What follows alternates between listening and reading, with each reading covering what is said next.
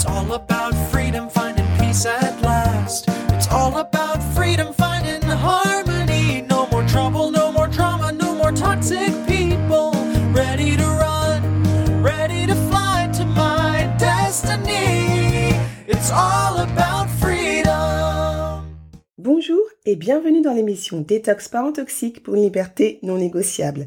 Je suis votre hôte Nadia Chirel, coach de destinée. Ma mission de vie Accompagner les femmes à se libérer de l'emprise des parents toxiques et à guérir de leur traumatisme d'enfance pour découvrir leur véritable identité et entrer dans leur destinée. Je suis ravie de vous accueillir dans l'épisode 45. Coach, j'ai une question. Dans cet épisode, je vais répondre aux questions que vous m'avez posées sur Instagram suite à mon invitation de me poser euh, des questions sur la thématique des parents toxiques afin que j'y réponde dans mon prochain épisode. Chose promise, chose due, c'est parti. Première question de Karina. Bonjour, j'ai une mère perverse narcissique et euh, j'ai vu ton podcast d'aujourd'hui. Il y a un truc qui m'a marqué, c'est qu'on ne connaît pas notre identité à part celle que nous donne le parent et qu'on est tout l'inverse. Mais alors pourquoi vouloir nous faire croire le contraire? Avant de répondre à la question, qui est une très bonne question, je vais vous partager la définition sur l'identité de Michel Castra, maître de conférence à l'Université de Lille 1. Je cite L'identité est constituée par l'ensemble des caractéristiques et des attributs qui font qu'un individu ou un groupe se perçoivent comme une entité spécifique et qu'ils sont perçus comme tels par les autres. L'identité n'est pas une propriété figée, c'est le fruit d'un processus. Ainsi, le travail identitaire s'effectue de manière continue tout au long de la trajectoire individuelle et dépend à la fois du contexte et des ressources qui peuvent être mobilisées. Cette identité se modifie donc en fonction des différentes expériences rencontrées par les individus. Autre définition de la philosophe Anne-Marie Drouin-Hans. L'identité sépare le soi du non-soi. La carte d'identité déclare unique un individu identifiable à travers les caractéristiques lui sont propres. Pierre n'est pas Paul, Paul n'est pas Jacques. Si Pierre est victime d'un accident, on identifiera son corps, on saura que c'est Pierre et non pas Jacques qui est mort, ni Paul. L'identité est donc ce qui marque l'unicité et qui fait que chaque individu est différent des autres. Fin de citation. À travers ces définitions très riches, que constatez-vous? On remarque que l'identité regroupe un ensemble de caractéristiques physiques, psychologiques, morales et entre autres sociales qui vont participer à l'unicité d'un individu. En analysant rapidement ces définitions, on réalise également que l'identité est malléable. Elle évolue avec le temps et en fonction des interactions que l'on a les uns avec les autres, d'où l'importance de faire le bon tri dans ces relations. Les mauvaises compagnies corrompent les bonnes mœurs. Revenons aux parents toxiques. Ce dernier a clairement conscience de la malléabilité de l'identité, d'autant plus chez le jeune enfant qui se construit en toute vulnérabilité et confiance auprès du parent qu'il considère comme un guide, un modèle ou une référence. Profitant de l'innocence de l'enfant et de son autorité en tant que parent, il prendra soin, dès les premières secondes de sa vie, de façonner l'identité du jeune enfant tel qu'il le souhaite, à son image et de façon à ce qu'il soit le plus docile possible. Le parent toxique, qu'il en soit conscient ou pas, ne supporte pas la contrariété. L'enfant doit s'exprimer, penser, agir comme le parent le souhaite. Connaître son identité, c'est potentiellement s'épanouir, s'élever, affirmer son soi, son individualité à part entière. C'est donc d'une certaine manière s'ériger contre le parent toxique et ses principes qu'il a pris soin d'inculquer à l'enfant dès les premières secondes de sa vie. Je le répète. Partir à la conquête de son identité, c'est pratiquement aller à l'encontre des projets diaboliques du parent toxique qu'il a longuement pensé et maturé, sans doute bien avant votre naissance. C'est également lui faire un véritable affront et ça reste intolérable pour le parent toxique. Connaître son identité, c'est une chose, mais l'affirmer, c'en est une autre. En effet, on passe aux choses sérieuses. On passe de la théorie à la pratique. C'est d'ailleurs l'une des plus grandes hantises du parent toxique, car vous reprenez littéralement le pouvoir, votre pouvoir. Et de ce fait, vous mettez votre parent toxique KO. Pourquoi? Parce qu'en reprenant le contrôle, grâce à l'affirmation de votre identité, vous affaiblissez le parent toxique qui ne tenait que grâce à l'énergie et au pouvoir qu'il vous volait quotidiennement pour s'en nourrir. Vous devez comprendre que le parent toxique puise sa force en vous. En reprenant les commandes, vous le fragilisez, et ça, ce n'est pas bon pour lui. Où va-t-il puiser son énergie? Panique à bord. C'est pour cela que le parent toxique s'acharne comme jamais à vous piétiner, à vous rabaisser, à vous rendre complètement dépendant d'eux, à vous épuiser de façon à ce que vous ne trouviez jamais la force de vous relever, de prendre vos distances pour prendre le temps de récupérer euh, du temps pour soi, pour se poser, pour se poser en fait les bonnes questions et apprendre tout simplement à se connaître. Vous savez quoi? Toutes mes clientes, sans aucune exception, lorsqu'elles viennent me voir, ne se connaissent pas. Et c'est normal, tant que le travail d'évacuation de la toxine n'a pas été fait. Lorsque je leur demande Qu'est-ce que le parent toxique dit de toi? Alors là, elles sont d'une précision chirurgicale. Elles connaissent parfaitement l'identité taillée sur mesure par leur parent toxique. Souvent, en début de coaching, ce n'est pas elles que j'entends, mais, mais plus le parent toxique qui parle à travers elles. Elles ne se connaissent pas et elles en souffrent pour prendre des décisions qui semblent banales, comme euh, choisir euh, la couleur du papier peint, ça reste compliqué pour elles, du moins au début. Elles sont parfaitement euh, capables de me parler en long, en large et en travers des goûts du parent mais de leur propre goût, ça reste un mystère. Ce n'est pas normal. Lorsque je leur demande qu'est-ce qu'elles aiment dans la vie, décris-moi qui tu es, quelles sont tes qualités, tes loisirs préférés, ta couleur préférée, le métier de tes rêves, etc blocage. Ce qui se passe, c'est qu'au début du coaching, elles connaissent leur fausse identité modelée soigneusement par le parent toxique et non leur véritable identité. Quel drame Heureusement, assez rapidement, avec le coaching, les écailles tombent et elles commencent peu à peu à se découvrir. Et ça, c'est une belle victoire. Si ce n'est pas encore fait, je vous encourage à écouter l'épisode 44, le témoignage d'Héloïse, une de mes clientes, qui affirme à un moment donné, au cours de l'épisode, Qu'entre le début du coaching au mois de janvier et la fin du coaching euh, fin juin, ce n'est plus la même personne. C'est super Donc pour revenir à la fameuse question, le parent toxique ne souhaite pas que l'enfant découvre son identité pour le tenir en laisse et avoir le contrôle dans tous les domaines de sa vie. Deuxième question d'une femme dont je ne connais pas le nom, mais le pseudo, et mais bon voilà, pour des raisons évidentes, je ne vais pas le dévoiler. Bonjour, alors cela concerne mon côté professionnel. Je suis thérapeute en soins énergétiques et je ressens que j'ai de plus en plus envie d'accompagner des personnes qui vivent aussi des relations toxiques avec leurs parents.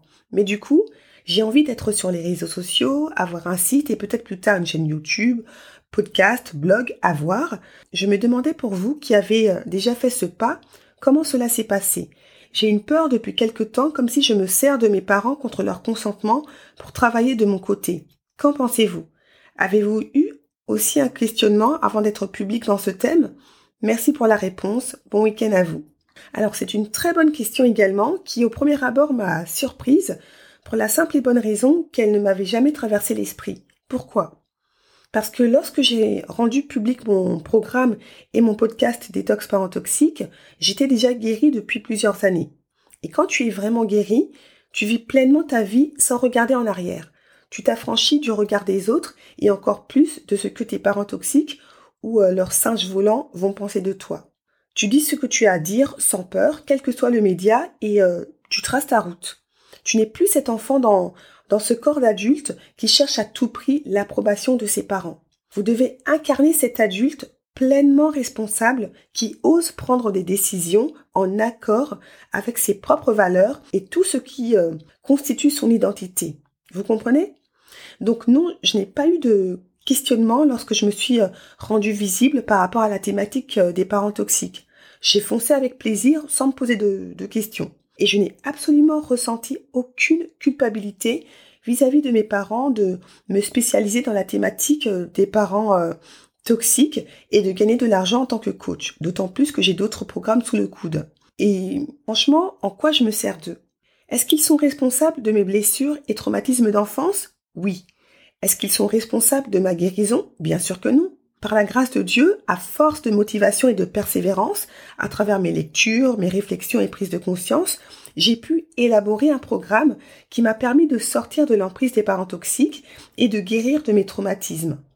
Forte de cette première et heureuse victoire, je l'ai testé auprès d'amis qui avaient tout comme moi été victimes de parents toxiques et j'ai eu 100% de réussite. À partir de là, vu que ça a fonctionné sur plusieurs personnes qui depuis des années cherchaient une solution pour s'en sortir auprès de divers professionnels et qu'au bout de seulement quelques mois avec mon travail, il y avait des résultats tangibles, euh, avec mon programme de coaching, j'ai décidé de le proposer à un public plus large, ce qui est normal, surtout quand je vois les vies totalement transformées. Ça aurait été totalement égoïste et cruel de ma part de le garder pour moi ou euh, pour quelques-uns de mes amis. Non. Tout ça pour dire que ma guérison, je ne la dois absolument pas à mes parents. Ils ne sont pas responsables de ma guérison. Alors pourquoi je devrais me sentir coupable de gagner honnêtement ma vie quand, ils ont tout fait pour me mettre à terre? Je ne leur dois rien. Pourquoi croire que je me fais de l'argent sur leur dos alors qu'ils ne sont aucunement responsables du fait que je m'en sois sortie?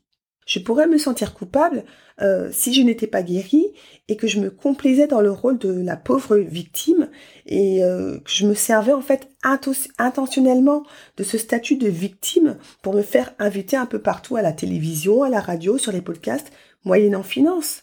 En gros, si je si je me faisais payer juste euh, pour me plaindre, mais sans rien apporter, aucune solution, aucun encouragement, là, on pourrait légitimement se poser des questions.